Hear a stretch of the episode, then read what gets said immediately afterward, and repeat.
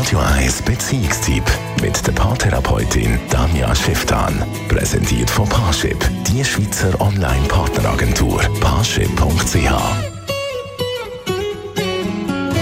Heute gibt es nicht einen spezifischen Beziehungstipp, sondern einen Rat, wo eigentlich für die meisten gilt. 2024 ist losgegangen und darum thematisiert Tanja Schiff an ihrer Kolumne ganz passend, wie gut oder sinnvoll sind eigentlich Neujahrsvorsätze. Es gibt verschiedene Leute bezüglich jetzt dem Neujahrsstart. Die einen sagen, ah, es ändert sich ja eh nichts, schwieriges Leben, doofes Leben, geht eh gleich weiter, kann eh nicht das machen, was ich will, also lassen wir es doch gerade erst sein.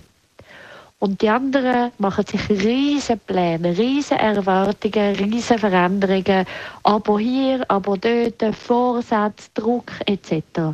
Auch das ist ein Quatsch. Der Mittelweg sollte es sein dass man sich immer wieder jetzt im Januar, vor allem in der ersten Januarhälfte, anhockt und mal überlegt, hey, wie soll das Jahr für mich aussehen? Was wünsche ich mir wirklich? Und vor allem mit der Frage, was tut mir wirklich gut? Nicht, wo müsste ich noch anrennen, was müsste ich noch erreichen, sondern vielleicht für das Jahr sich viel mehr darauf einrichten, auf die Frage, wo fühle ich mich wohl, in welchem Moment fühle ich mich wohl, in welchem Moment fühlt sich mein Körper an, gut an. Und dort ist der Faden hin zu zur Veränderung im Leben. Es macht keinen Sinn, einfach eine Diät durchzudrücken und so und so viel Kilo abnehmen Es macht auch keinen Sinn, so und so viel mal Sport machen, einfach weil man das Gefühl hat, das ist richtig. Weil jede Psyche und jede, jeder Körper ist dort einfach ein bisschen anders. Und das, was nicht wirklich zu einem passt, das verliert man dann sowieso als Motivation. Und dann ist man wiederum nur frustriert, wenn man seine Ziele nicht erreicht hat.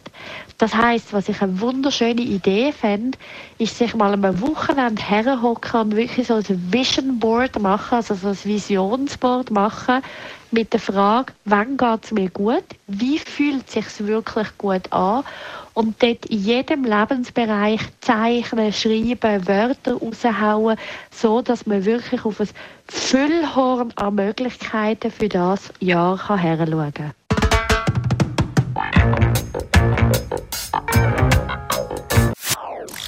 Das ist ein Radio 1 Podcast. Mehr Informationen auf radio1.ch.